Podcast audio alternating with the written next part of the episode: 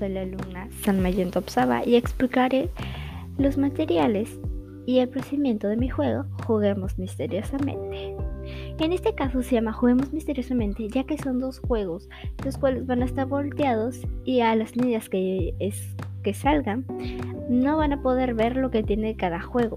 Es una ruleta y un encuentra la salida. Es decir, van a estar volteados y van a tener que escoger. Y cada uno va a tener preguntas. En este caso, la ruleta, dos ruletas van a ser.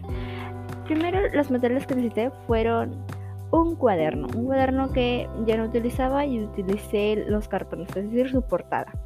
Y igual necesité hojas A4 y les hice un círculo con una tapa. Entonces luego les hice a cada, les hice a cada uno. Y después de haber recortado, hice seis lados. Y en cada lado, en la primera ruleta, puse los elementos de la tabla periódica. Y en la segunda ruleta puse el número atómico de cada elemento. También utilicé un pincho, un, algo para pinchar y también dibujé una flecha para hacer que gire.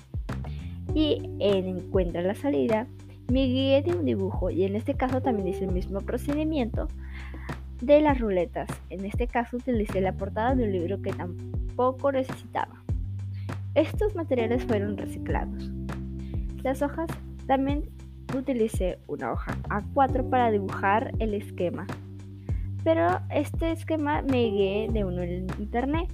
Pero lo que tiene de especial es que cada tiene, hay tres colores en los cuadraditos.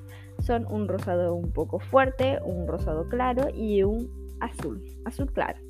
Solo que estos tienen elementos como estrella, triángulo, círculo, rombo y una vela. Estos símbolos van a significar cuánto, por ejemplo, si te cae en el color rosado fuerte, este va a ser, va a tener un, sea un rombo, una estrella, un círculo, un triángulo.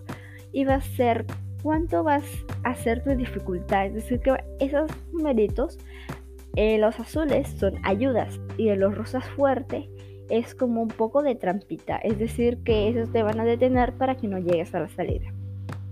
Y eso es todo. Gracias.